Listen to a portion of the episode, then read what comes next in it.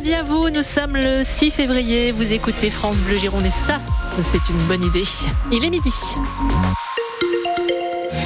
Et ça va bien sur la route à cette heure-ci, Marie-Corinne Caïto Exactement, pas de grosses difficultés a priori. Un signalé sur nos cartes, à peine quelques petits coups de frein sur euh, le secteur du boulevard Pierre 1er. On est sur euh, Bordeaux, ailleurs sur les autoroutes. Euh, bah, tout va plutôt bien sur les routes girondines, donc on va pas chercher la petite bête. Côté météo, en revanche, mmh, c'est un peu gris. Hein, ouais, ouais bah, et puis ce sera gris comme ça jusqu'à la fin de la journée. fin des temps.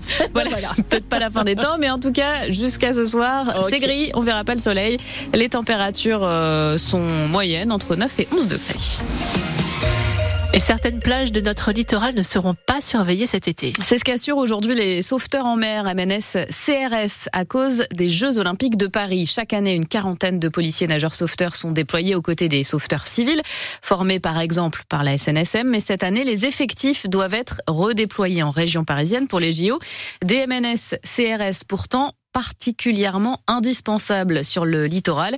C'est ce qu'estime Lionel Amador, le secrétaire zonal CRS Sud-Ouest pour Unité SGP Police. Ils ont une fonction de nageur sauveteur pour assister les victimes. Euh, ils effectuent aussi des missions d'encadrement envers les nageurs sauveteurs civils qui sont souvent très jeunes. Donc euh, ils apportent leur expérience et surtout ils ont un rôle de policier. Nous avons constaté euh, depuis quelque temps que l'activité judiciaire est en constante progression sur certaines communes de notre littoral. Alors cela va du simple avertissement pour des actes d'incivilité à l'interpellation euh, pour des auteurs de délits euh, plus ou moins graves. En l'absence d'un MNSCRS, certaines communes n'auront peut-être pas le choix d'ouvrir euh, pleinement leur plage, donc ils seront obligés de limiter l'accès, voire à la limite de mettre leur plage sans surveillance alors qu'elle était l'année dernière. Par exemple, une commune comme la Thèse de Bûche, qui a une superficie énorme, 6 points de surveillance, donc 4 points à l'océan, avec la dune du Pilat qui est mondialement connue. Donc la réponse apportée à ces élus, c'est que cette année ils devront faire avec autant d'estivants sinon plus parce que les JO vont amener aussi d'autres estivants qui fréquenteront nos plages, sans présence policière et sans présence de la MNSRS.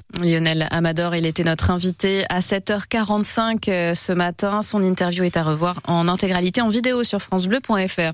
Les JO et la justice qui a ouvert une enquête sur les conditions de rémunération de Tony Estanguet en tant que président du COJOP, le comité d'organisation des Jeux olympiques et paralympiques. Tony Estanguet qui a reçu une rémunération annuelle de 270 000 euros jusqu'en 2020 selon les chiffres communiqués en 2018. Le comité d'organisation qui fait part ce midi de son étonnement. Les ostréiculteurs du bassin d'Arcachon réclament toujours des actions concrètes de la part de l'État. Il ne les oubliera pas, a rappelé hier le sous-préfet d'Arcachon aux 80 ostréiculteurs mobilisés près de l'A660 avec un barrage filtrant installé une bonne partie de la journée.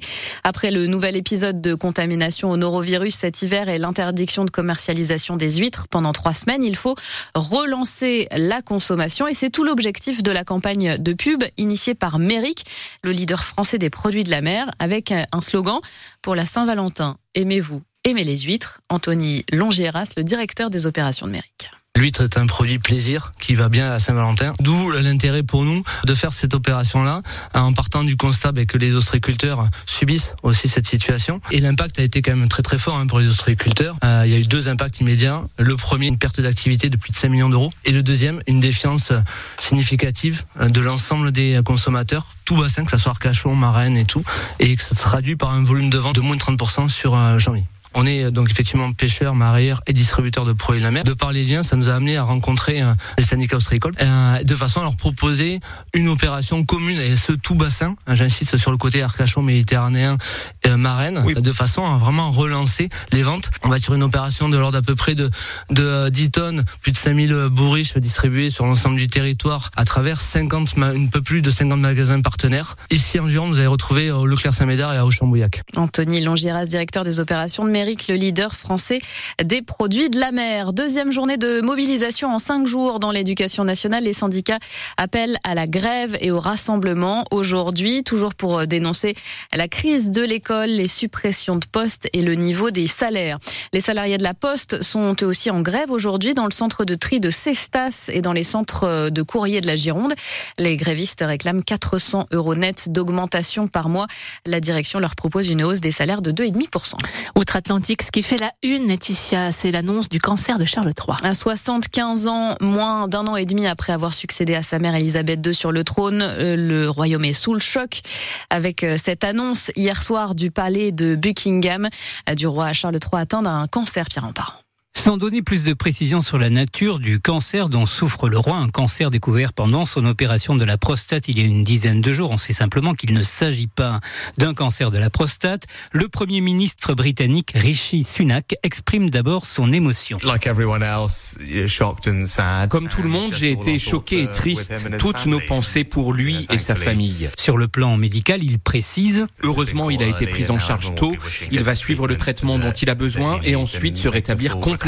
C'est ce que nous espérons tous et nous prions pour ça. En se voulant optimiste. De nombreuses familles sont touchées de la même manière. Elles savent ce que ça veut dire.